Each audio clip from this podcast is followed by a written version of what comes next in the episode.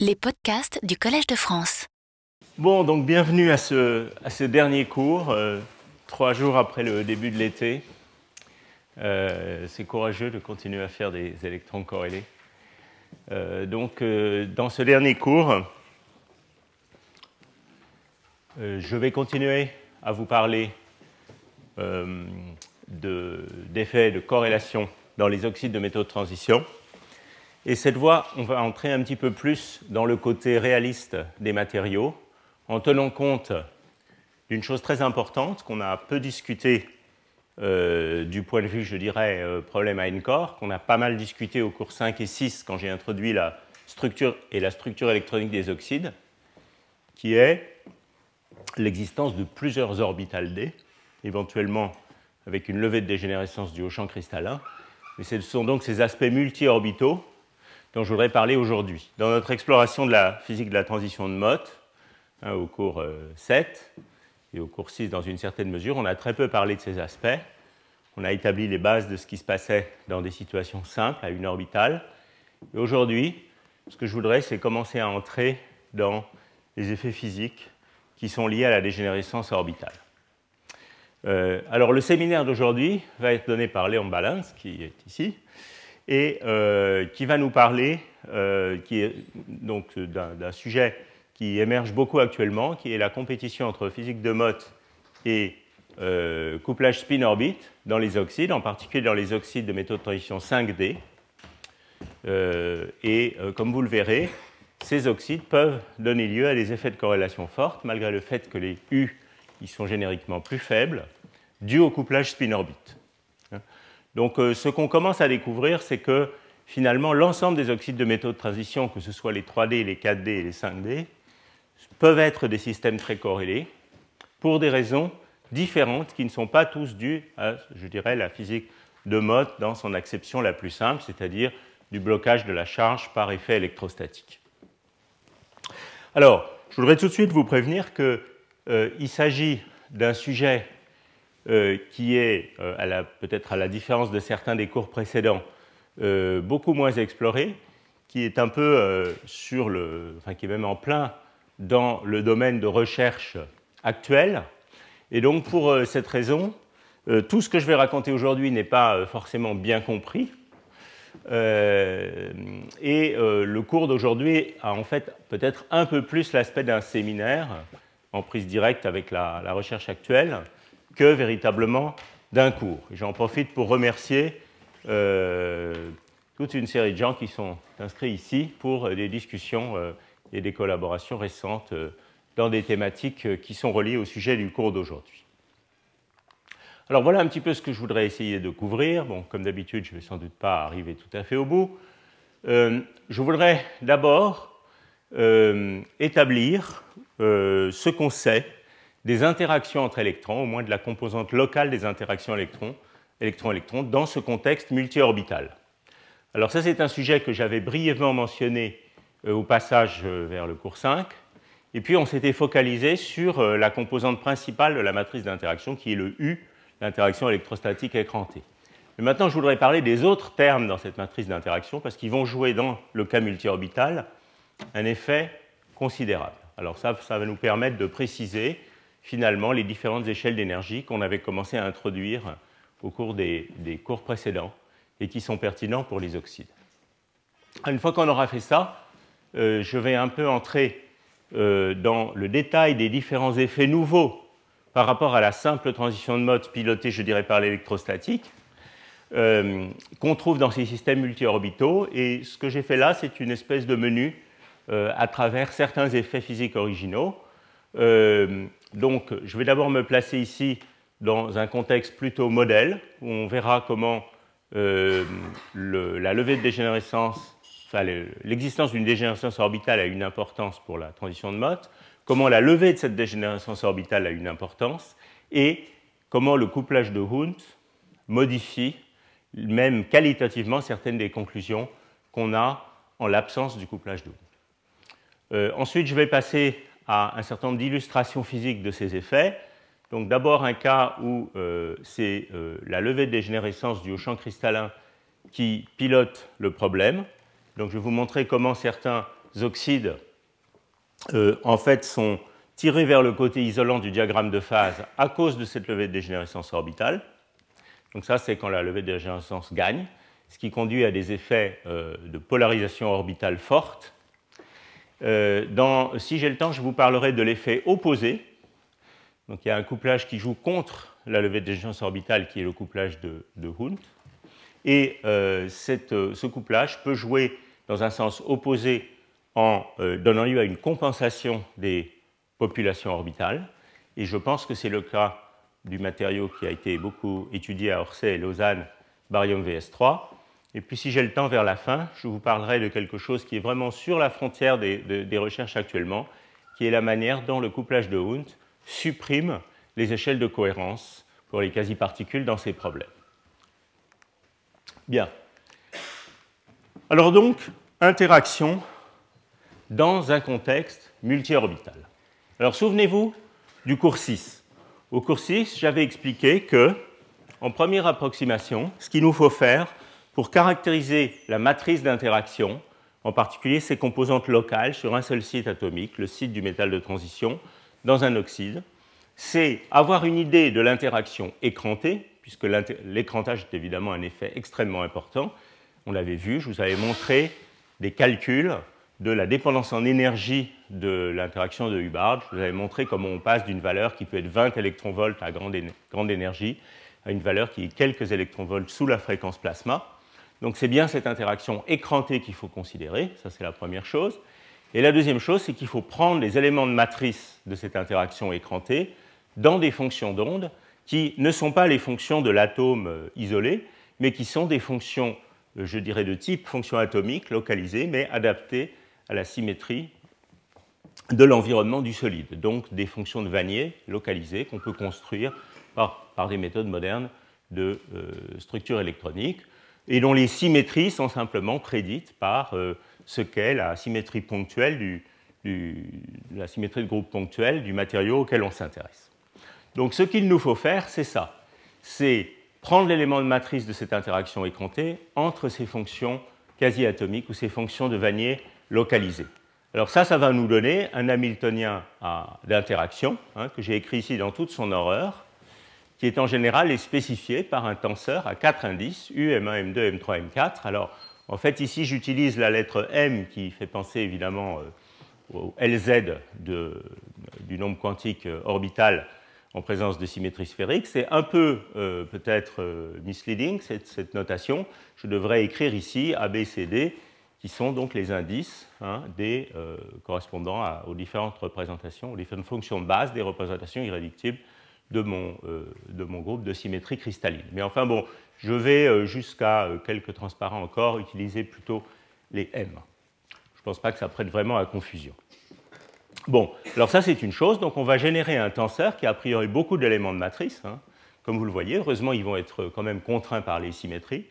Et la deuxième chose très importante, c'est que euh, cette interaction écrantée n'est pas une fonction de R moins R', mais c'est une fonction de R et de R', puisque dans l'environnement du solide, l'invariance par translation complète est brisée. Donc il faudra se souvenir de ça, et en principe, il devrait y avoir une classification complète en termes de théorie des groupes du nombre de paramètres minimal pour une symétrie ponctuelle donnée qui caractérise ce tenseur. En fait, ça, c'est un problème qui n'a pas vraiment été considéré dans toute sa généralité jusqu'à maintenant.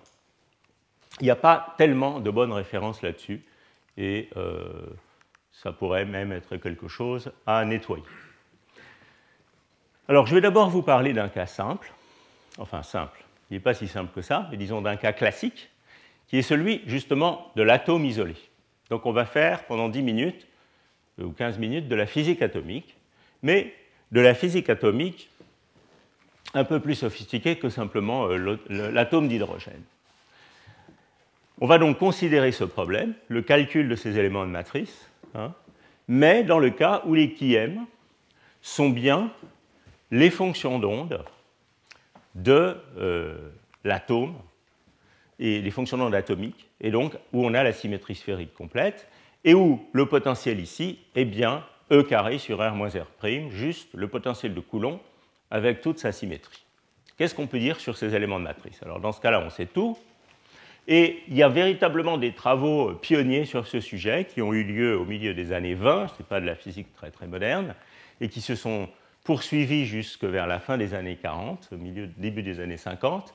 Il y a trois grands noms qui sont des pionniers de cette analyse, euh, qui, sont, disons, qui ont établi les bases de la spectroscopie atomique au-delà de l'atome d'hydrogène, hein, de la spectroscopie atomique en voyant l'atome comme un vrai problème à une corps, comme un petit problème à une corps ayant un nombre d'électrons fini. Donc, les grands noms là-dessus, c'est évidemment euh, Friedrich Hund, qui euh, est l'auteur des fameuses règles de Hund.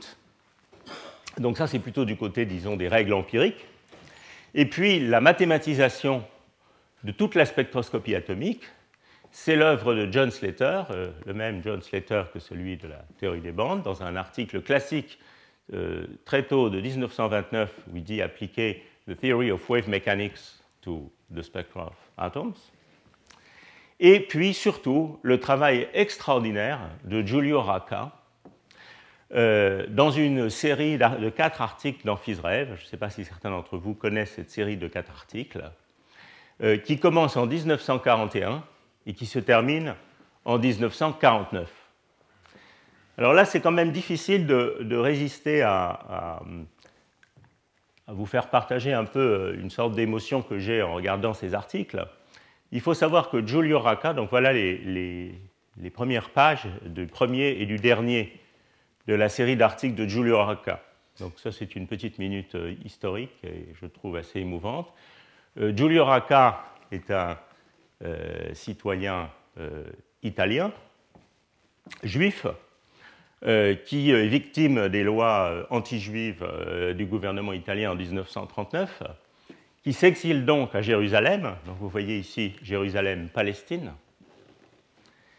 et qui, à partir de 1941, 40-41, se met à développer tout l'arsenal de la théorie des groupes pour la compréhension des spectres atomiques, dans une série de quatre articles qui soumet à Physical Review tous les deux ans, périodiquement, euh, pendant que euh, ses euh, compatriotes et co-religionnaires se font assassiner en Europe. Et donc je trouve que c'est à la fois extraordinairement émouvant et, et une sorte d'acte d'héroïsme et de résistance symbolique que de voir que Giulio Racca, seul en Palestine, faisait ce genre de calcul et développait la théorie des tenseurs irréductibles en plein milieu de cette période. Je trouve que c'est une espèce de, miracle, d'une certaine manière. Alors vous voyez qu'en 1941, son article c'est The Hebrew University Jerusalem Palestine et en 1948 c'est The Hebrew University Jerusalem Israël. Donc là, en ouvrant FISREV, on a quand même une espèce de page d'histoire qui, je trouve, euh, mérite d'être soulignée. Alors, euh, il y a beaucoup de références sur ce sujet, au-delà de ces articles classiques. Je vous encourage à regarder les articles de Raka, mais pas forcément à les lire dans, son, détail, parce qu'ils vont bien, bien au-delà de ce qu'on a besoin, nous, hein, en physique des solides, puisque généralement, en physique des solides, ce dont on va avoir besoin, c'est de ces éléments de matrice lorsque on considère une seule couche atomique. Il est rare qu'on ait à considérer euh, des éléments de matrice entre couches euh, de nombres quantiques principales différents. Ça, c'est assez rare. Euh, puisqu'en général, les nombres quantiques principaux élevés sont des états de cœur ou des états extrêmement, extrêmement élevés en énergie. Donc, on a besoin, je dirais, d'une partie très restreinte de toute cette œuvre de Giulio Racca.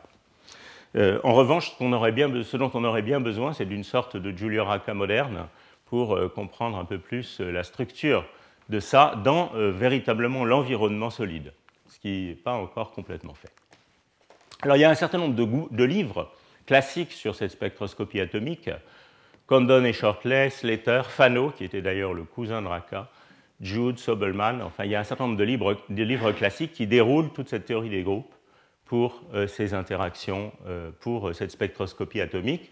Malheureusement, les références sur ce problème dans le cadre de l'état solide sont nettement moins satisfaisantes. Elles apparaissent principalement dans la littérature sur la spectroscopie spectroscopie OG, spectroscopie des états de cœur dans les solides. Et ça, c'est euh, George Zawadzki qui a été un grand pionnier de ces choses-là.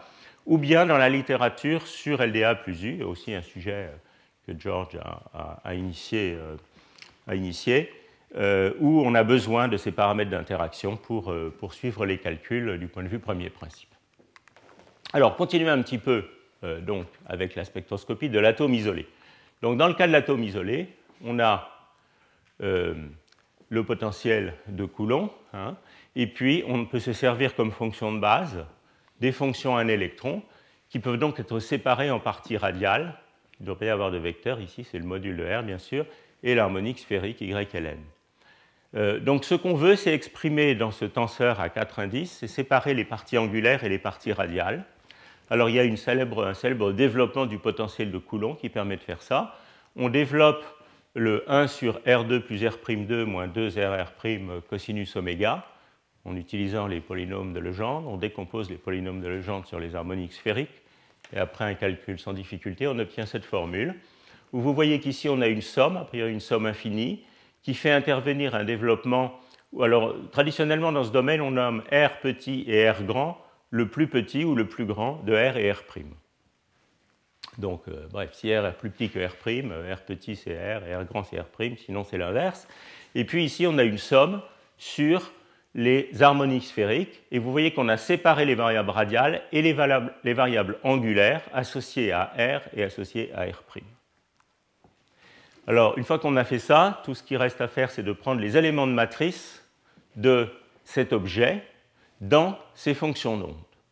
Alors c'est là que euh, les propriétés du groupe des, rotations interviennent. Euh, ce qu'on peut voir, c'est que donc euh, cet tenseur, dans le cas donc atomique, asymétrie sphérique, hein, à cause de cette formule, se décompose sur donc cette somme sur k, elle devient ici cette somme sur k là, et elle se décompose donc sur une combinaison linéaire de nombres fk qui ne font intervenir que les intégrales radiales, hein, qui ne font intervenir que les intégrales sur cette partie radiale du potentiel.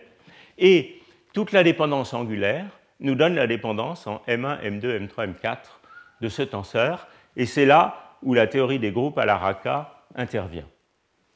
Alors, donc, dans ce domaine, dans cette formule, vous avez condensé en une seule formule Raka et Slater, puisque ces intégrales FK s'appellent les intégrales de Slater. Elles ont été introduites dans cet article de 1929 dont je parlais tout à l'heure.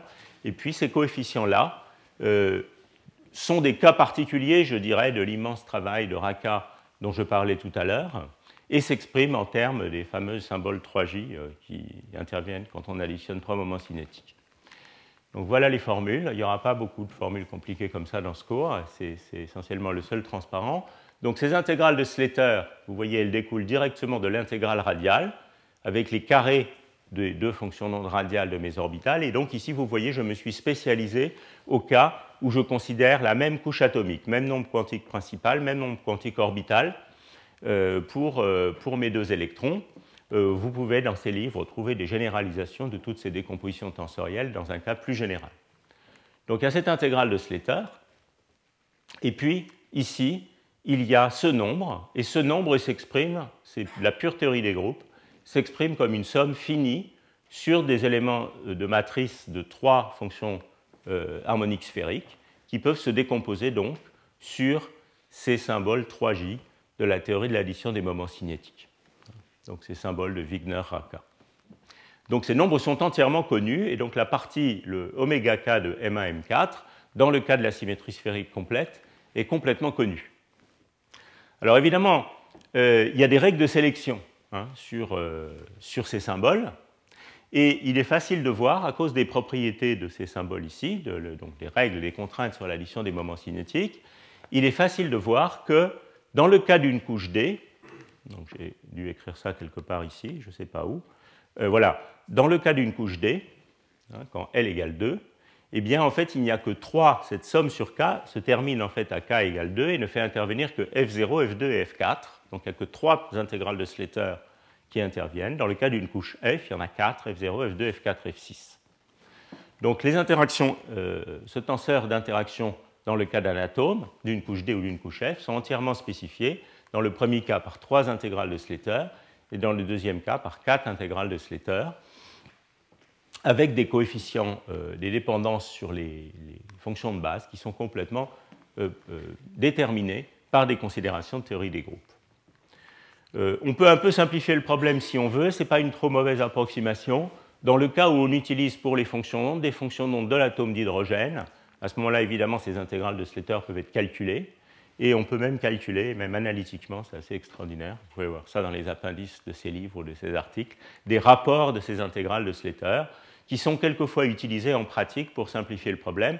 J'insiste sur le fait que c'est quelque chose qui est vrai pour des fonctions non hydrogénoïdes. Donc F4 sur F2 pour une couche D est donné par ça, et pour une couche F est donné par ces valeurs, dans le cas d'une fonction de l'hydrogène.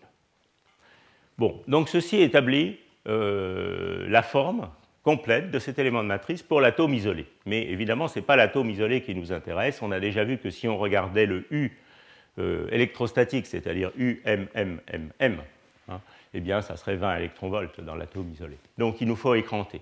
Alors, comme je l'ai dit tout à l'heure, il y a deux euh, effets principaux qui viennent changer les choses.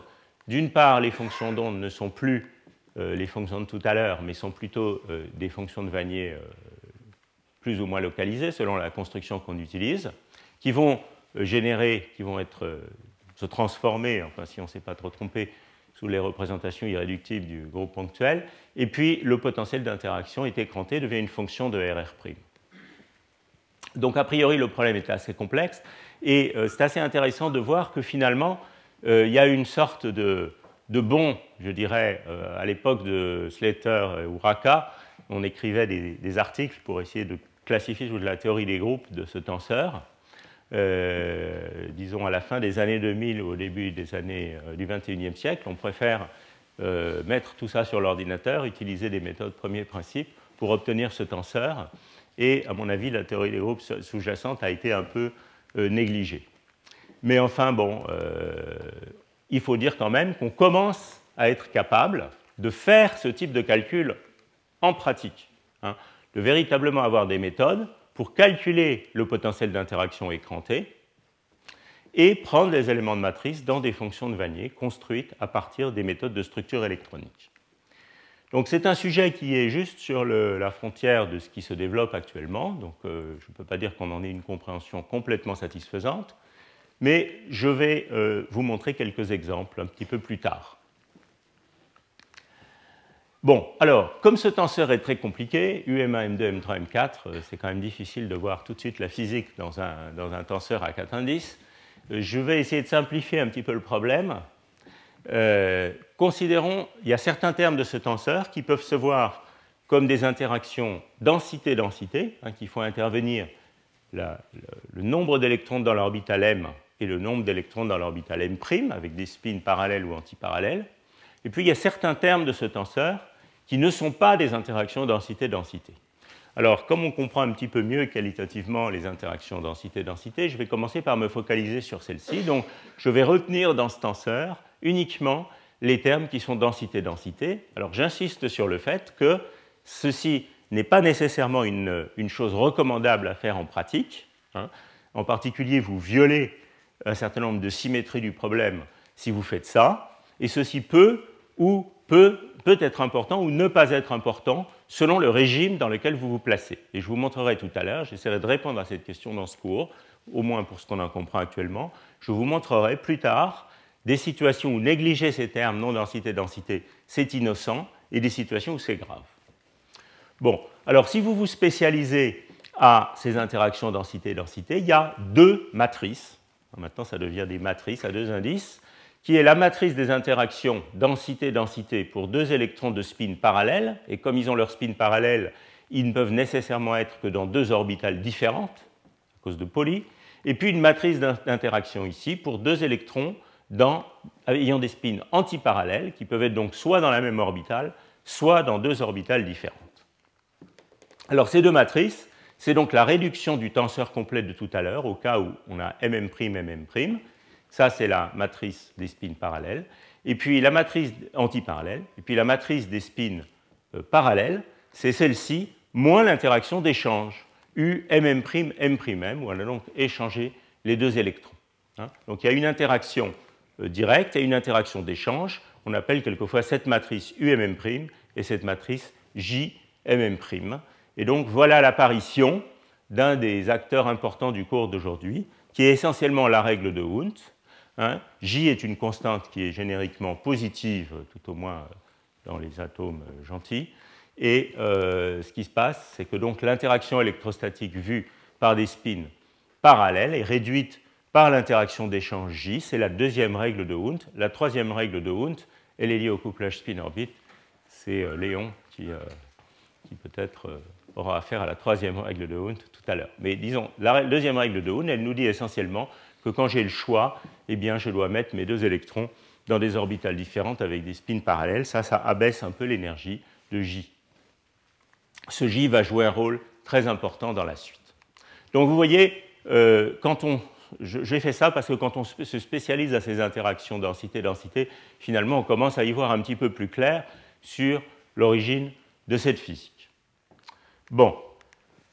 Alors, euh, qu'est-ce qu'on sait sur euh, ces tenseurs U, euh, MM', JMM', ou la version complète dans l'environnement solide. Alors là, j'ai essayé de faire une liste de ce que je dirais est un petit peu un folklore du domaine. Et euh, ce folklore, euh, enfin j'utilise pas ce mot dans un sens péjoratif, euh, il y a une bonne partie de ce savoir empirique qui est effectivement justifié, justifié par des expériences de spectroscopie, j'ai cité le nom de Zawadzki tout à l'heure, mais également justifié finalement par la comparaison entre des calculs utilisant ces hypothèses et les expériences sur des matériaux concrets. je dois dire que pour ce qui est de la vérification ou de l'invalidation de ces idées euh, par des calculs euh, partant des premiers principes, eh bien, comme je le disais tout à l'heure, on est dedans du point de vue de la recherche. Ce n'est pas quelque chose qui est euh, véritablement clos. donc, ce à quoi on peut s'attendre, évidemment, c'est que la nature de cette matrice d'interaction va dépendre de, du type de fonction de Vanier que je construis. Si je construis des fonctions de Vanier qui sont extrêmement localisées dans l'espace, elles vont ressembler aux combinaisons linéaires d'orbitales atomiques que je dois faire pour générer les représentations irréductibles de mon groupe de symétrie dans le cristal. Donc en fait, ça va être des fonctions essentiellement atomiques. Je peux toujours travailler dans la base des harmoniques sphériques si je veux. Et euh, si je considère de telles fonctions de Vanier, l'approximation qui consiste à utiliser la symétrie sphérique et puis à construire comme ça mon tenseur dans la bonne base va probablement pas être trop mauvaise. En revanche, si je commence à considérer des fonctions de Vanier beaucoup plus étendues, hein, eh bien clairement, ces fonctions de Vanier vont sentir ce qui se passe sur les atomes voisins, euh, elles vont être différentes selon les différentes représentations, et euh, l'atome, euh, l'approximation sphérique va devenir de plus en plus mauvaise. Hein. Alors on avait vu au cours 5, le cours sur les oxydes, comment pour une structure électronique donnée simple, qui était une perovskite cubique, on pouvait construire des fonctions de Vanier qui contenaient toutes les orbitales d et les, oxygènes, et ça, ça me donnait des fonctions de Vanier très localisées, qui ressemblent à une orbitale d atomique ou à une orbitale p atomique, ou bien je pouvais essayer de construire un modèle juste pour un nombre minimal de bandes d, et ça, ça me donnait des fonctions de Vanier très étendues. Et clairement, la forme de ce tenseur va être différente si je considère un modèle effectif très restreint, hein, ce qu'on appelle dans le jargon euh, massive downfolding, on projette sur un tout petit espace d'énergie, ou un, espace de Hilbert beaucoup plus grand qui retient plus de degrés de liberté. je vais vous donner un exemple explicite. Donc ça, c'est une première chose. La deuxième chose, c'est qu'il y a une chose certaine, c'est que l'intégrale de Slater F0 va être fortement réduite par écrantage dans le solide. Hein, je l'ai déjà dit plusieurs fois, c'est tout à fait clair par au moins un facteur, disons un facteur qui peut être de l'ordre de 10. En revanche, il y a une observation empirique, je crois qu'elle vient beaucoup de, de, qui est que les autres intégrales de Slater, qui vont déterminer les autres parties du tenseur, sont relativement peu affectées par l'environnement solide. Et ça, ce n'est pas quelque chose qui est complètement surprenant, dans la mesure où si vous regardez ces intégrales de Slater, elles font plus appel à la partie courte distance de la fonction d'onde. Donc ce n'est pas complètement étonnant. Ce n'est pas non plus complètement juste, forcément. C'est quelque chose qu'il faudra discuter matériau par matériau. Alors, voilà un exemple. Donc ça, c'est un exemple de calcul par, je dirais, les méthodes dont on dispose actuellement, qui est véritablement un calcul, euh, premier principe, pour une classe de matériaux qui est de grand intérêt aujourd'hui, qui sont euh, les fameux euh, pnictures de fer supraconducteurs dont vous avez entendu parler dans le séminaire de Véronique Brouet et que vous connaissez tous bien. donc ça, c'est un article qu'on a écrit avec Takashi Miyake, Martus Eichhorn et, notre équipe Alix, et qui utilise une méthode dont j'avais parlé un petit peu dans un cours précédent, qui est cette méthode de la RPA tronquée, c'est-à-dire on fait un calcul de, la bulle électron-trou euh, qui est une modélisation raisonnable de l'écrantage, et on tronque toutes les transitions atomiques euh, qui appartiennent au sous-espace qu'on veut retenir. Hein. Donc, dans la mesure où, au moins pour les, euh, bandes de haute énergie, l'approximation RPA, qui dans ce jargon a tendance à s'appeler GW, en gros c'est la RPA, euh, est une bonne approximation, c'est un traitement de l'écrantage qui ne semble pas trop déraisonnable. Quand on commence à fermer la fenêtre d'énergie de plus en plus, on peut discuter de la validité de euh, l'utilisation de la RPA. Alors voilà donc ces matrices d'interaction. Euh, donc dans le cas densité-densité, hein, les, les, composantes densité-densité, pour les 5 orbitales d, ou plus précisément les 5 fonctions de Vanier de type d, construite lorsque je retiens une fenêtre d'énergie très grande qui retient les orbitales de fer, les orbitales P de l'arsenic et les orbitales P de l'oxygène. Donc une grande fenêtre d'énergie qui va me donner des fonctions de Vanier très localisées. Donc, voilà la matrice des interactions entre spins antiparallèles. Les orbitales ont été classées dans un certain ordre qui est donné ici. Et puis la matrice des interactions de spins parallèles. Bon, alors voyez, ça c'est un tableau de nombres. Si vous me demandez en fait combien de paramètres indépendants dans cette matrice, il faudrait appeler M. Raka euh, et lui demander de refaire la théorie des groupes. Dans ce cas-là, ce n'est pas un travail qui a vraiment été complètement fait jusqu'à maintenant. Mais ce que vous pouvez observer ici, c'est que si vous regardez par exemple le U de Hubbard, qui est l'interaction dans une même orbitale entre spins antiparallèles, qui va donc être la composante diagonale de cette matrice, alors vous voyez que c'est toujours le plus grand, évidemment, ce qui est normal. Hein puisque justement les autres sont réduits par Hund. Et vous voyez que si vous regardez la dépendance en orbitale de ce U de Hubbard, elle n'est pas si grande que ça. Le nombre le plus petit ici, c'est 3,31 électronvolts, et le nombre le plus grand, c'est euh, autour de presque 3,9, presque 4 électronvolts. Et donc il n'y a pas des variations si gigantesques que ça d'une orbitale à l'autre, et ça c'est parce que finalement mes orbitales sont relativement bien localisées. Alors vous voyez que si je compare ces nombres à ceux qui sont ici pour des spins parallèles, ou bien à l'interaction pour m différents de m', qui sont les éléments, mes spins antiparallèles, qui sont les éléments non diagonaux de cette matrice, on a effectivement des nombres plus faibles, et ça c'est l'effet du couplage de Wundt, J. Alors effectivement, vous pouvez essayer d'écrire le meilleur fit de ces, de ces deux matrices à la forme de asymétrie sphérique à la Slater-Raka euh, que je donnais tout à l'heure, et vous obtenez à ce moment-là ces deux matrices-là, qui sont un petit peu différentes de celles-ci, hein. mais vous, si vous regardez, si vous faites le calcul, vous verrez qu'en fait, la déviation standard, disons, entre ces deux tableaux de nombres n'est jamais plus grande que 10%. Donc l'approximation sphérique est quand même pas trop, trop mauvaise. Et euh, on en déduit de ça qu'on a un U dans ce matériau qui, dans le cadre de cette méthode, et pour ces euh, fonctions de base, est de l'ordre de 2,7 électronvolts et un J de l'ordre de 0,8 eV, ce qui est une valeur tout à fait raisonnable pour le fer. J de l'ordre de 0,8 eV, c'est quelque chose qui est raisonnable, même pour l'atome de fer, ce qui confirme au passage cette notion que le couplage de Hund n'est peut-être pas si changé que ça dans le solide. Alors vous voyez donc comment ce type de calcul permet euh, actuellement euh, de préciser un petit peu à quel point un matériau est corrélé ou non et euh, sert d'input à des calculs de type problème à corps ultérieur. Alors qu'est-ce qui se passe en revanche si je considère des fonctions de Vanier beaucoup plus localisées, euh, beaucoup, moins, oui, beaucoup moins localisées, une fenêtre d'énergie beaucoup plus petite, où je projette par exemple seulement sur un Hamiltonien effectif qui contient les atomes, les cinq bandes du fer. Alors à ce moment-là, je vais avoir des fonctions de Vanier qui vont couler, qui vont avoir des composantes sur les atomes de ligand, hein, euh, donc sur l'arsenic en particulier. Et si vous refaites le calcul de cette interaction écrantée dans ces éléments, dans ces fonctions de Vanier plus étendues, vous voyez que les choses commencent à se, à se passer beaucoup beaucoup plus mal, à savoir qu'il y a une très forte dépendance orbitale de ces matrices. Donc vous voyez ici, le plus grand nombre, c'est 3,4 électronvolts. Ici, le plus petit, c'est 2,2 électronvolts, donc des différences qui commencent à devenir considérables. Et ceci est normal et physique, reflète simplement le fait qu'il y a certaines de ces fonctions, celles qui sont dans les plans, qui sont beaucoup plus étendues que d'autres, et par conséquent, l'élément de matrice pour ces fonctions est plus petit. Alors, ça, ça veut dire qu'il faut quand même faire attention à l'utilisation de euh, la symétrie sphérique pour construire ce tenseur d'interaction. Il faut faire attention à quelle fenêtre, dans quelle fenêtre d'énergie on écrit le modèle effectif.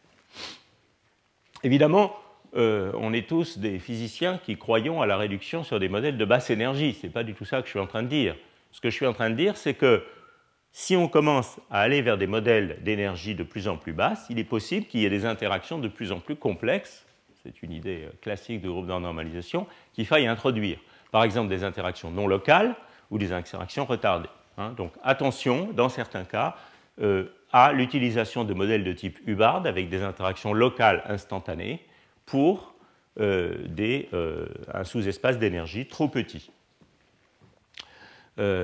Pour être un petit peu plus précis, il est assez légitime de penser que si vous êtes dans un système où il y a une forte hybridation avec les orbitales de ligands, euh, par exemple ces systèmes-là, ou les oxydes de métaux de transition tardifs, donc ceux qui sont du côté euh, droit de la ligne des métaux 3D, hein, dans la classification qu'on avait vue, les isolants de transfert de charge, eh il est particulièrement dangereux de travailler avec des modèles de type Hubbard qui ne contiennent que les orbitales d et des interactions purement locales. Il faut certainement garder les orbitales de ligand dans le modèle et également une interaction entre ligand et orbital d, quitte à traiter cette interaction dans l'approximation de Hartree, puisque les orbitales d'oxygène sont essentiellement pleines. En revanche, pour les oxydes de métaux de transition euh, légers, disons ceux qui sont à la gauche de la ligne, eh bien, euh, euh, des modèles de type Hubbard sont plus justifiés. Bon, alors, donc ce que je vous ai raconté jusqu'à maintenant, c'était euh, pour essayer de gagner de la compréhension physique intuitive sur ce gros tenseur en se spécialisant aux composantes densité-densité. Donc maintenant, je voudrais vous montrer au moins un cas où on sait vraiment dire toutes les contraintes liées à la symétrie et où on ne va pas jeter des termes et pas violer les symétries du problème.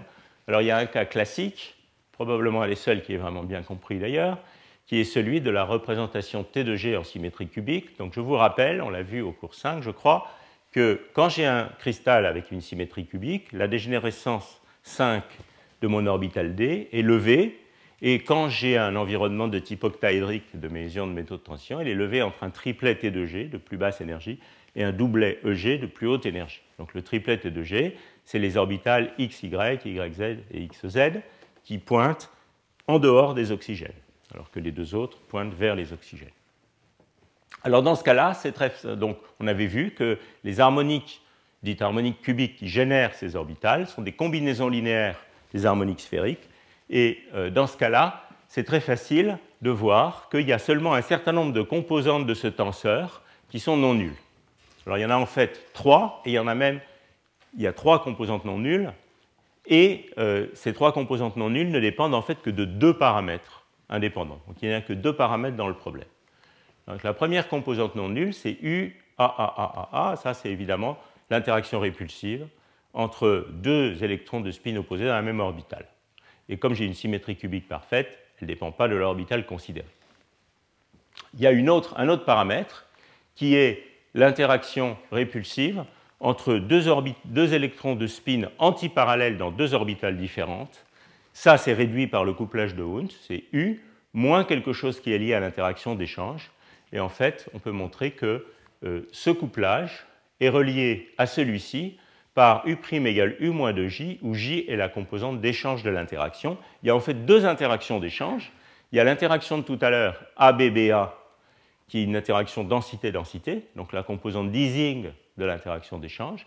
Et il y a une composante non densité-densité, dont je n'ai pas parlé tout à l'heure, qui dans mes notations est AABB, qui est la composante XY, et puis d'autres de l'interaction d'échange. Et ces deux composantes, dans cette symétrie, sont égales. Donc il n'y a que deux paramètres, U et J. Alors dans la vous pouvez vérifier que contrairement à ce qu'écrivent certains articles, euh, la, symétrie, euh, la spécialisation de la symétrie sphérique, déformer la symétrie sphérique, est compatible avec ces formules. Les liens entre U, U' et J et les intégrales de Slater sont donnés ici, et vous vérifierez que U' vaut bien U moins 2J. Donc au bout du compte, l'hamiltonien T de G, il est écrit là. Et donc, où A, B et C sont XY, XZ et YZ. Et vous voyez qu'il y a deux paramètres, un certain nombre de termes. Donc ça, c'est le terme de Hubbard, celui dont on a beaucoup parlé jusqu'à maintenant. Ça, c'est U' égale U moins de J, qui est l'interaction entre orbitales différentes de spin antiparallèles. Et puis la plus petite, c'est l'interaction dans deux orbitales différentes de spin parallèles, règle de Hund. Tous ces termes sont ceux dont j'ai parlé tout à l'heure, les termes densité-densité, mais il y a en plus deux autres termes qui sont des termes de type XY hein, et des termes de type, euh, je dirais, saut de paire sur un même site, échange de paires sur un même site, qui sont des termes non densité-densité, et je vais discuter de leur importance dans un petit instant. Si vous voulez vous convaincre que cette forme est une forme très générale qui satisfait les invariances et les symétries du problème, euh, c'est un petit calcul. Il faut introduire euh, les, euh, opérateurs de symétrie. Donc il y a la charge totale hein, qui génère les, les, opérateurs de symétrie. Donc il y a la charge totale, la symétrie U1 du problème. Il y a le spin, 1,5. Donc je somme sur toutes les orbitales, et ça c'est les générateurs, c'est les matrices de Pauli du spin 1,5. Hein. Et puis, il y a le moment orbital, ou si vous voulez, qui joue ici le rôle d'un isospin de, couleur, hein, qui est, euh, euh, donc je somme sur tous les spins et je mets ici les générateurs du groupe euh, des rotations dans la représentation de spin 1. Donc il peut aussi s'écrire en termes du tenseur complètement antisymétrique. Donc vous avez ces trois opérateurs, et avec un peu d'algèbre, vous pouvez réécrire cet Hamiltonien sous la forme un coefficient proportionnel à n carré, et en fait, je l'ai mis ici sous la forme qu'on aime bien, nn-1 sur 2, l'interaction électrostatique euh, euh, totale. Un terme proportionnel au casimir de spin, donc au, carré du spin total, et un terme proportionnel au carré de l'isospin, ou du moment orbital, avec des coefficients ici et là et là, qui sont euh, dictés par les contraintes sur ce tenseur. Et donc vous voyez que de manière manifeste, sous cette forme, cet Hamiltonien T2G respecte les symétries du problème. J'espère que cette formule est juste et compatible avec les notations précédentes. Je ne vous le garantis pas complètement. La littérature est pleine de misprints sur ce sujet en plus, et de conventions différentes. Ce n'est pas si simple de s'y débrouiller. Bon, donc au terme de cette beaucoup trop longue introduction sur euh, la groupologie de ce UM1, M2, M3, M4, mais qui vous voyez contient quand même beaucoup de physique, vous voyez que, et au terme des cours précédents sur les oxydes de métaux de transition, vous voyez qu'on se retrouve avec dans les mains un certain nombre d'échelles d'énergie. Hein. Donc, euh, si je fais un peu une liste des échelles d'énergie qui sont les acteurs possibles de la physique des oxydes, vous voyez que j'ai la largeur de bande de ma bande D, ou plutôt, je dirais, l'énergie cinétique disponible dans la partie occupée de la bande, qui va être évidemment liée à l'intégrale de saut entre oxygène et métal de transition et à, l'énergie de transfert de charge. J'ai cette énergie de transfert de charge elle-même, dont on avait vu que c'était la distance entre, disons, les orbitales de ligand et les orbitales de métal de transition, donc ce delta. J'ai un UDD électrostatique hein, sur euh, le U de Hubbard sur mes orbitales D. J'ai également le couplage de Hund, qui est le nouvel acteur euh, introduit euh, surtout aujourd'hui. Et puis éventuellement, si je considère une fenêtre d'énergie qui contient les ligands, j'ai aussi un UPD. Donc voilà un petit peu les différents euh, acteurs dans cette physique. Et selon les matériaux, certains vont être importants, d'autres non. Donc vous voyez qu'il y a beaucoup à jouer, non seulement avec la classification périodique, mais aussi avec les, modèles et les différents régimes de ces, paramètres. Bon, alors pour s'y retrouver un petit peu, ce que je vais faire maintenant, c'est essayer de vous donner euh, une idée de ce qu'on sait sur la dépendance de la transition de mode, de la, physique des corrélations, euh, dans euh, les effets qui sont spécifiquement liés à l'existence de plusieurs orbitales. et d'abord, je vais commencer avec des considérations modèles très simples qui ont été établies, je dirais, au cours de ces 10 ou 15 dernières années par des méthodes qui, la plupart du temps, sont soit des méthodes de type Gutzwiller, Brinkman-Rice, boson-esclave, sous différentes formes, couleurs et parfums, euh, tels que j'en ai un peu parlé dans les cours précédents, soit des méthodes de champ moyen dynamique, euh, des méthodes de champ moyen dynamique. Alors, je vais déjà considérer le cas où j'ai tout simplement n orbital dégénéré, pas de levée de champ cristallin, etc., et seulement U. seulement l'interaction électrostatique, pas de couplage de Hund. Donc c'est vraiment le cas le plus simple. Ça serait le cas, si vous voulez, ici, où je négligerais ces termes, et puis je garderai ici ce terme électrostatique. Donc c'est la simple généralisation de ce qu'on a fait dans deux des cours précédents, au cas où il y a n orbital. Hein. donc n orbital, 2 électrons par orbital, remplissage maximum, 2 n électrons par site, dans mes notations. Bon, alors vous pouvez généraliser le calcul de Moinkman-Rice, le calcul de Gutzwiller, ou les calculs de champ moyen dynamique à ce cas-là. Euh, tout le monde est à peu près d'accord à des coefficients numériques près. Et ce qu'on trouve, par exemple, dans la méthode de Gutzwiller, c'est cette formule pour le couplage critique de Brinkman-Rice, c'est-à-dire l'endroit où le résidu de quasi-particules s'annule, hein, la transition de Brinkman-Rice. C'est une formule qui a l'air un peu compliquée comme ça. Elle fait intervenir ici un seul paramètre énergétique qui est l'énergie cinétique par électron dans la partie occupée de la bande. Hein, donc ça, c'est un nombre qui dépend de petit n et qui va être en gros l'échelle d'énergie disponible pour le mouvement des électrons. Et puis un facteur combinatoire qui est ce facteur-là. Et c'est plus instructif de regarder des cas spéciaux. Donc si je regarde euh, cette fonction, vous voyez qu'elle est maximum au demi-remplissage, c'est-à-dire quand j'ai n électrons par site. Hein. si j'ai n orbital, je peux mettre au maximum n électrons, je peux mettre au maximum 2n électrons par spin, par site à cause du, spin, et la bande demi-remplie, c'est donc n électrons par site. C'est là où il est le plus difficile de générer l'isolant quand il n'y a pas de couplage de Hund. Alors ça, c'est assez normal parce que c'est là aussi où il y a le plus de fluctuations dans ce, dans multiplet. La dégénérescence de ce multiplet est la plus grande. Ça, c'est juste les coefficients du binôme. Et donc, si vous tracez ce U critique en fonction du remplissage de la bande, donc ça, ça serait 0 euh, électrons, ça, ce serait 2n électrons. Évidemment, il, n'y a des U critiques que pour les remplissages entiers. Hein, donc, il faudrait mettre ici seulement les remplissages entiers. Vous voyez que donc, on a une dépendance du U critique dans ce remplissage qui est quelque chose comme ça. Ça, c'est le cas qu'on a discuté dans les cours précédents, une seule orbitale. Et quand on augmente le nombre d'orbitales, eh bien, ce couplage critique U de Brinkman-Rice augmente linéairement, en gros, en nombre d'orbitales. Donc c'est quelque chose qui augmente linéairement en n. Et donc vous voyez que ça, devrait vouloir dire que si j'ai un, système avec, où le levé de dégénérescence par le champ cristallin est négligeable, un système, euh, un oxyde de métaux de transition 3D, n égale 5, et donc les couplages critiques de mode devraient être considérables souvent, en particulier vers le milieu de la série. Bon, alors je ne veux pas m'étendre trop parce que je n'ai pas trop de temps ici euh, finalement sur euh, certaines subtilités de la chose. Là, j'ai décrit euh, la valeur critique du couplage de Brinkman-Rice. On a vu que dans l'approche de champ moyen dynamique en particulier, on pouvait stabiliser une solution isolante à des couplages plus faibles et que ça donnait lieu à un point critique euh, à température finie, qui est le point critique liquide-gaz associé à la transition de Mott. Alors il se trouve que ce point critique où le gap s'ouvre, une solution isolante avec un gap s'ouvre, est en fait quelque chose qui croît aussi avec la dégénérescence orbitale, mais beaucoup plus lentement, comme racine de n. Ça, c'est quelque chose qui a été montré par Gunnarsson il y a pas mal de temps et qu'on a repris euh, dans un article avec euh, Olivier en particulier il y a quelques années. Et euh, donc, en fait, cette remarque peut bien avoir une importance pour la physique parce que les températures où on commence à voir apparaître le comportement isolant sont liées à ce point critique, au crossover lié à ce point critique de température finie. Donc, est-ce que c'est plutôt racine de n ou n qui contrôle le, couplage critique? C'est une question qu'il faut regarder matériau par matériau, je dirais.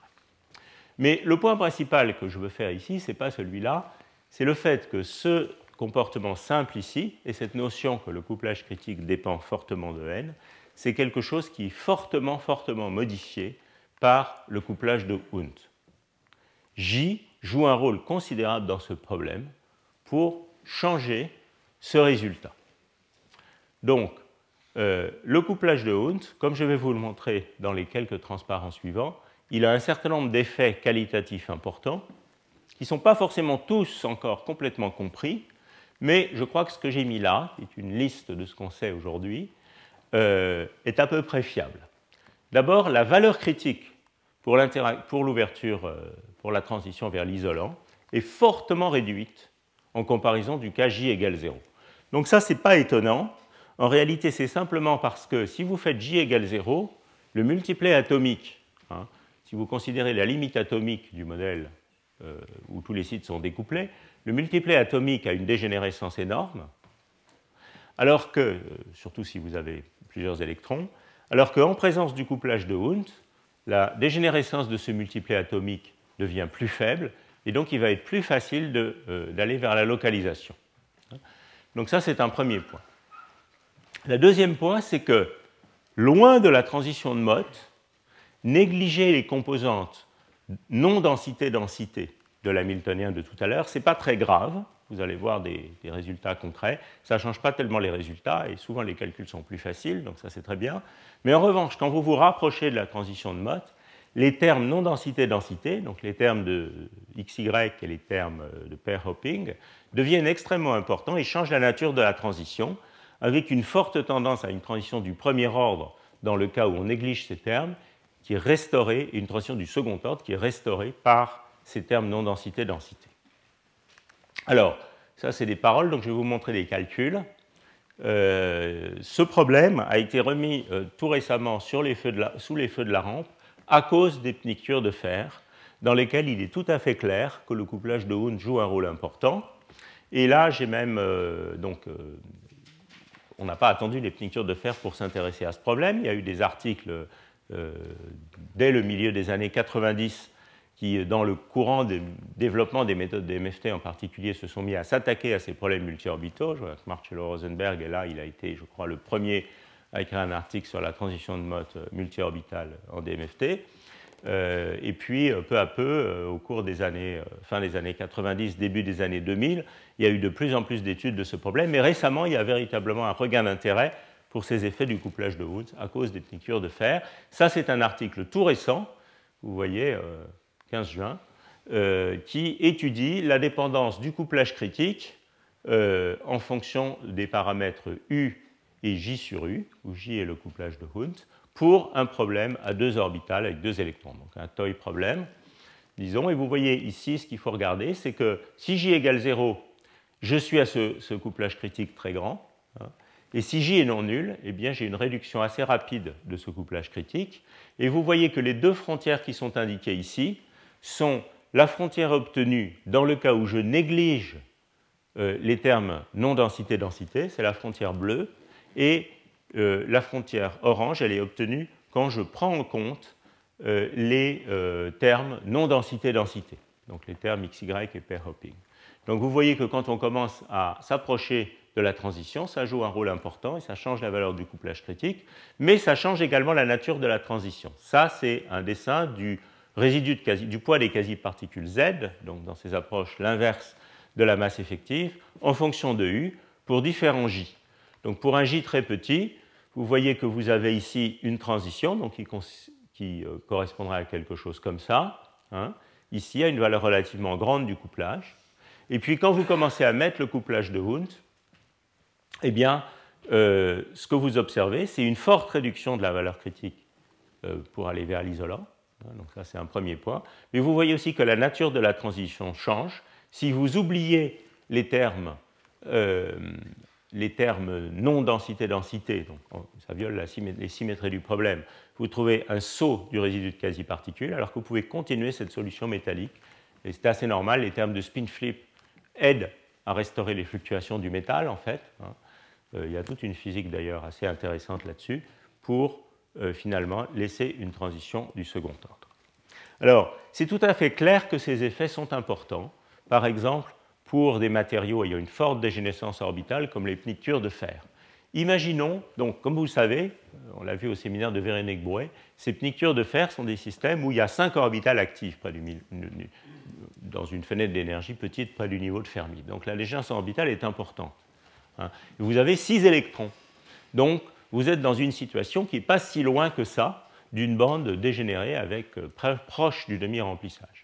Alors si vous utilisez la formule que je donnais tout à l'heure, là, cette formule de Gutzwiller, que vous négligez J, vous allez conclure que le U critique devrait être à peu près 25 fois l'énergie cinétique disponible par électron dans la bande, ce qui va vous mettre dans des U critiques de l'ordre de 10 à 20 électronvolts. Hein. Donc très clairement, si vous négligez le couplage de Hund dans ce matériau, vous devriez conclure que ce matériau, c'est le sodium. Hein c'est-à-dire c'est un matériau qui n'a aucune corrélation. Qu'on a vu tout à l'heure. Les calculs RPL donnent des valeurs de l'ordre de 3 électronvolts, quelque chose comme ça. Alors, ce qui change complètement les choses par rapport à cette réalité, c'est J. Ce n'est pas une grande nouvelle que le fer a des couplages de Hund importants. Mais enfin, c'est important de s'en rendre compte. Et effectivement, le J réduit drastiquement la valeur critique euh, pour la transition de mode. Ça, tout le monde est d'accord. La question est de savoir si le U, dans ces matériaux est 3 électronvolts et le U critique 5 électronvolts, ou bien si le U critique est 6 électronvolts et le U 2,5 électronvolts. Donc, est-ce qu'on est très proche de la transition de mode? Est-ce qu'on est un peu moins proche de la transition de mode? Ça, ce sont des questions qui sont euh, euh, complètement débattues. Il y a des gens euh, qui se positionnent de chaque côté de cette transition, mais personne ne dit, en tout cas, que ça, c'est le cas dans, ces systèmes. Hein. Donc vous voyez que le couplage de Hund est très important. C'est quelque chose qui a été remarqué dans ce contexte, euh, peut-être pas tout à fait pour les bons matériaux, mais dans ce contexte par Hawley et Kotliar très tôt dans ce domaine, où ils avaient montré que la susceptibilité locale en fonction de la température passait très vite d'un comportement poli à un comportement Curie-Weiss quand on changeait le couplage de Hund, ce qui reflète simplement le fait hein, que quand on est J égale 0, on est très très loin du métal corrélé, quand on augmente J, on se rapproche du métal corrélé et on a beaucoup de mal à écranter les moments locaux. Euh, euh, dans un article récent avec euh, Marcos et Zilke et nos collègues japonais, on a montré que ces notions étaient très pertinentes, en particulier pour les systèmes monocouches comme iron selenide, dans lesquels on, peut, je crois, clairement affirmer que ce matériau un matériau corrélé à cause du couplage de Hund, fortement corrélé à cause du couplage de Hund. Bon, j'en dis pas plus sur les euh, pnictures de fer, de toute façon mon cours est bientôt fini. Et évidemment, il y avait beaucoup d'autres choses dont je voulais vous parler. Je vais quand même vous dire rapidement euh, un certain nombre de choses supplémentaires. Euh, au-delà, je dirais, des, simples modèles, peut-être, avec. bon, j'ai déjà fait des connexions avec des vrais matériaux. donc, j'ai parlé d'orbitales euh, toutes dégénérées et de l'effet du couplage de Hund. Et une chose dont je n'ai pas parlé, c'est la compétition entre l'interaction répulsive et la levée de dégénérescence orbitale. Hein. Donc revenons un instant à la situation où j'aurai toujours plusieurs orbitales, pas de J, J égale 0, mais où maintenant je regarde l'effet d'une levée de dégénérescence orbitale. Alors par exemple, on avait vu vous vous souvenez que dans cette série d'oxydes de métaux de transition, qui étaient tous décomposés avec un électron D nominalement, eh bien, on avait un multiplet T2G qui était parfaitement dégénéré parce qu'on avait une symétrie cubique parfaite pour strontium VO3, mais où il y avait une levée de dégénérescence au sein du multiplet T2G, hein, je ne parle pas de GT2G, je parle d'une levée de dégénérescence au sein du T2G, due à la distorsion des octaèdres, particulièrement grande pour ce composé yttrium TiO3. On avait vu ça au cours 5. Alors, euh, ce que je voudrais vous montrer ici, c'est que ça, ça joue un rôle important pour piloter la transition de mode. Ça, c'est de nouveau une étude modèle en utilisant des méthodes de type DMFT, où on regarde euh, J égale 0, mais on regarde pour deux orbitales, un électron dans deux orbitales. Hein. Euh, donc c'est probablement légitime dans ce cas-là de, négliger J en première approximation. le diagramme de phase, dans le, dans le domaine de paramètres U, et delta, où delta est la levée de dégénérescence entre les deux orbitales, le, splitting des deux orbitales. Alors vous voyez qu'il y a quatre phases dans ce problème, ou quatre régimes, ce qui est à quoi on s'attend. Il y a une transition de Mott, qui est cette ligne noire, entre un métal et un isolant. Bon. Alors première observation, c'est que cette transition de Mott, qui se situe à une, couplage critique ici, en l'absence de levée de dégénérescence euh, entre les deux orbitales, elle est elle, est réduite par le, splitting delta. Et ça, c'est bien normal, puisque ici, quand delta est très grand, on doit retrouver un électron dans une seule orbitale, l'autre elle est partie à l'infini, et donc on doit retrouver la valeur du problème de Hubbard à une bande demi-remplie. Donc on a une certaine transition de mode ici, et donc quand on dit que dans ces matériaux, euh, la transition de mode est pilotée par la largeur de bande, en fait, euh, très probablement, c'est une simplification euh, très abusive parce que ces différents matériaux, si j'avais à les positionner dans un diagramme de ce type, il y en a deux pour lesquels euh, le delta est petit et deux pour lesquels le delta est beaucoup plus grand et surtout yttrium TiO3. Donc je pense qu'en fait, dans ces, enfin, on a même écrit des articles pour dire que la transition de mode dans ces matériaux était largement pilotée par la distorsion du système, par la levée de dégénérescence du champ cristallin, au moins autant, disons, que par la réduction de la largeur de bande, qui existe aussi. Alors, incidemment, il y a un autre effet euh, que vous voyez sur ce diagramme, c'est que si vous regardez la nature de la solution isolante paramagnétique, eh bien, il y a ici deux régimes. Il y a un régime où euh, euh, l'isolant est un isolant où il y a une polarisation orbitale partielle, c'est ça que ça veut dire PPI, partially polarized insulator, avec une, sous, cette ligne verte ici. Donc vous voyez, pour des tout petits petits champs cristallins dans ces unités, on a une euh, polarisation orbitale partielle, alors qu'assez rapidement, on arrive à complètement polariser euh, le système dans un état, dans une certaine combinaison linéaire d'orbitales bien déterminée. Alors ça, c'est quelque chose qu'on peut comprendre en couplage fort par une analyse très simple, en projetant le système, isolant cette fois, sur des spins localisés. Et comme euh, avant, j'ai besoin d'un opérateur de spin et d'un opérateur d'isospin, hein, qui est euh, mon degré de liberté orbital, ici aussi spin 1,5, puisque j'avais que deux orbitales. Alors ça, c'est ce qu'on appelle les modèles de Kugel-Komsky, qui décrivent donc les isolants multi-orbitales dans le régime localisé.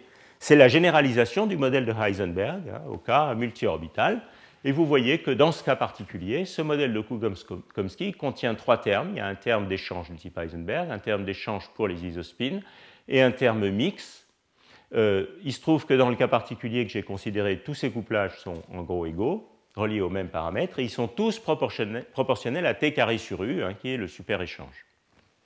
Et puis évidemment, dans ce langage, la levée de dégénérescence du champ, de champ cristallin joue le rôle d'un champ uniforme qui couple euh, à l'opérateur euh, de, d'isospin orbital.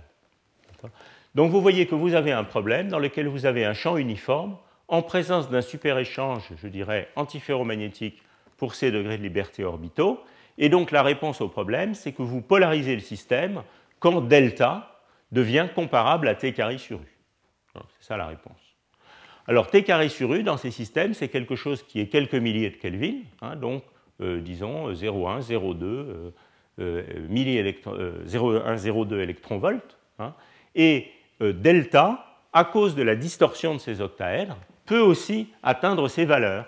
Alors en fait, les calculs de, structure électronique pour ces matériaux montrent que les deltas caractéristiques sont de l'ordre de 1 tiers d'électronvolts hein, pour yttrium TiO3, c'est-à-dire euh, le, splitting des bandes au sein du multiplet T2G est de l'ordre d'une fraction d'électronvolts. Et donc, on peut facilement franchir cette frontière et obtenir un isolant avec polarisation orbitale forte. Et les méthodes euh, de type euh, champ moyen dynamique réaliste permettent même, dans ce système, de préciser quelle combinaison linéaire d'orbitales prend pratiquement tout l'électron du problème. on peut faire des beaux dessins comme ça, vous voyez l'orbitale dominante, qui est une combinaison linéaire des XY, XZ et YZ, qui contient, dans le cas de l'antenne euh, TiO3, 0,88 électrons par rapport au 1, et euh, ici, pratiquement tout l'électron est dans une orbitale donnée pour yttrium TiO3. Et euh, donc vous voyez qu'effectivement, on pense dans ce matériau que c'est largement la polarisation euh, orbitale et la levée des dégénérescence qui contrôle euh, le fait que ces deux matériaux sont isolants alors que les deux vanadates sont métalliques. Bon, alors, euh, dans tout ça, on a négligé notre ami le couplage de Wundt. Et le couplage de Wundt, ce n'est pas la peine de réfléchir longtemps pour voir qu'il va avoir l'effet opposé en fait. Hein, puisque delta va aimer polariser en orbital, donc mettre tous les électrons dans la même orbitale, mais en revanche, le couplage de Hund, lui, il n'aime pas ça du tout. Hein. il veut répartir les électrons dans des orbitales différentes. Donc là, il y a une guerre entre la polarisation, la levée de dégénérescence du champ cristallin et le couplage de Hund. Et on peut trouver des situations dans lesquelles la guerre est gagnée par le couplage de Hund. Alors ça, c'est ce qu'on a proposé pour un autre matériau que Jean-Paul Pouget connaît très bien, qui est barium VS3, donc j'ai manifestement pas le temps de vous en parler, mais c'est juste pour vous dire que la situation opposée est possible. Dans ce cas-là, euh, les levées de dégénérescence ne jouent pas un rôle énorme. Ce qui joue un rôle important, c'est le couplage de Hund.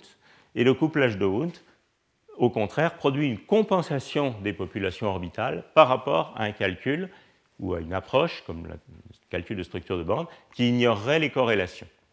Et on pense que la raison pour laquelle ce matériau fait une onde de densité de charge, c'est précisément parce que le couplage de Hund introduit une compensation des polarisations orbitales qui va mettre le système dans une situation favorable pour l'onde de densité de charge. Donc je passe sur ça parce que j'ai pas le temps de vous en parler. Bien, bon, donc je vais euh, essentiellement conclure. Il y a un dernier effet du couplage de Hund qui est lié à ce dont je parlais tout à l'heure et qui est l'objet de beaucoup de travaux actuellement, qui est que ce couplage de Hund, en fait, est très efficace pour supprimer la fameuse échelle de cohérence des quasi-particules dont j'ai parlé en particulier au cours précédent. Hein. Vous vous souvenez que cette échelle de cohérence, c'était en gros euh, U moins U critique, hein, euh, c'était contre ou le, dopage, c'était contrôlé par la proximité de la transition de mode.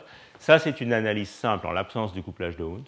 En présence du couplage de Hund, il y a une suppression de cette échelle de cohérence euh, qui peut être très importante quantitativement. Donc c'est quelque chose qui a été étudié au niveau des modèles d'impureté Kondo, à la fois par des méthodes relativement récemment, à la fois par des méthodes de groupe de normalisation numérique. Il y a aussi un joli article récent de Nevidomsky et Coleman qui considèrent ce problème euh, dans une formulation de type Pourman scaling. Et euh, nous, on est en train de terminer des travaux avec Yernaïm Ravier qui montrent que euh, cet effet est important pour expliquer le fait que certains oxydes de métaux de transition 4D sont fortement corrélés parce que les échelles de cohérence sont réduites par ce couplage de routes, en particulier les routes et notes. Mais ça, ça sera sûrement l'objet d'un séminaire quelque part l'année prochaine. Donc pour conclure euh, ce cours, euh, peut-être on pourrait, euh, d'une manière très caricaturale, caricaturer un peu les choses de la manière suivante.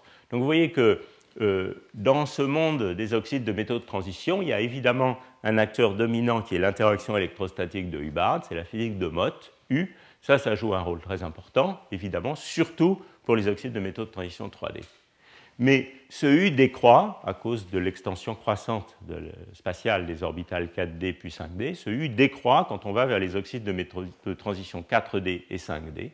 Mais ça ne veut pas nécessairement dire que ces matériaux sont faiblement corrélés. Pourquoi? Parce qu'il y a d'autres interactions qui deviennent importantes et qui se mettent à induire d'autres formes de corrélation électronique. Et disons de manière très schématique, pour terminer ce cours sur une caricature, on pourrait peut-être dire que les oxydes 4D sont dominés par des corrélations liées au couplage de Hund. Et les oxydes 5D, ça, ça va être à Léon de nous en parler tout à l'heure, euh, sont peut-être dominés par des effets de corrélation liés au spin orbite, au moins pour certains d'entre eux. Donc il y a une espèce de hiérarchie qui est aussi une hiérarchie dans la force de ces différentes interactions. Voilà, donc je crois que ceci conclut ce que j'avais à vous dire. Excusez-moi pour avoir tardé, comme d'habitude. Euh, je vous remercie d'avoir assisté euh, à ce cycle de cours et j'en profite pour annoncer euh, celui de l'année prochaine, qui aura donc lieu bientôt, puisqu'il s'agit d'une série que je vais faire à l'automne, donc novembre et décembre, premier cours le 9 novembre. il y aura une série de six cours qui seront accompagnés de neuf séminaires principalement des séminaires expérimentaux. Et ce que je voudrais faire, c'est euh, avoir qu'on ait une espèce, si vous voulez, de, forum dans lequel on fasse un peu le point, enfin nécessairement partiel évidemment, sur où est-ce qu'on en est de l'état des expériences et de notre compréhension ou notre incompréhension théorique des cuprates supraconducteurs. Donc je crois que c'est une bonne occasion d'utiliser euh, le, potentiel extraordinaire qu'il y a dans la communauté euh, immédiate ici, à la fois à Paris-Centre et sur le plateau de Saclay, dans le domaine des cuprates supraconducteurs, pour faire un petit peu ce bilan. Donc ça sera une forme de cours un petit peu différente. On aura des après-midi complètes. Il n'y en aura que 6 d'un autre côté. Ça sera le mardi de 14h à 17h45, une heure de cours, et soit une heure, soit deux heures de séminaire, selon les fois. Euh, où on va essayer de euh, faire le point sur, enfin un point partiel sur ce sujet. Voilà, je vous remercie.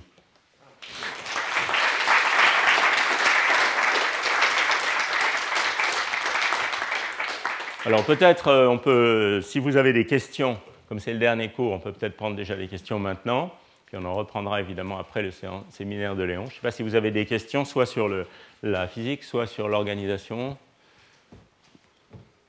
Non?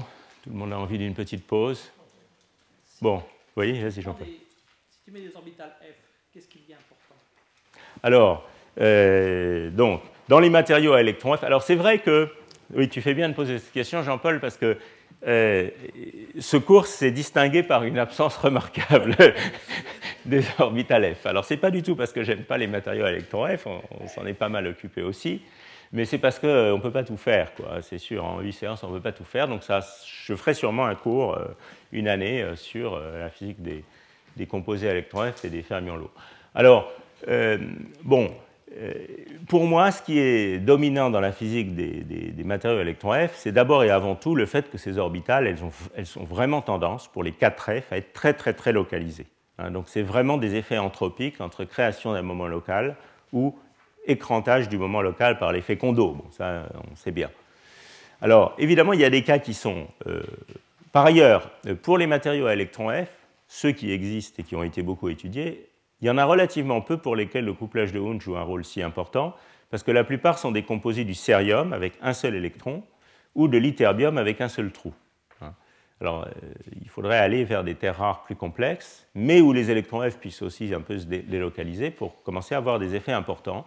Dans son papier, euh, Coleman et Nevidomsky citent certains fermions lourds ayant une tendance au ferromagnétisme, ce qui est relativement rare, où le couplage de Hund pourrait devenir important.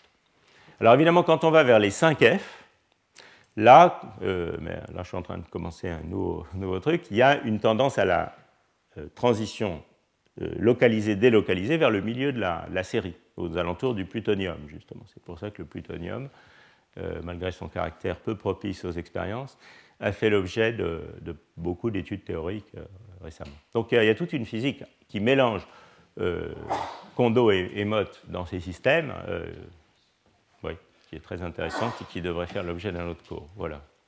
Retrouvez tous les contenus du Collège de France sur www.colège-2-france.fr.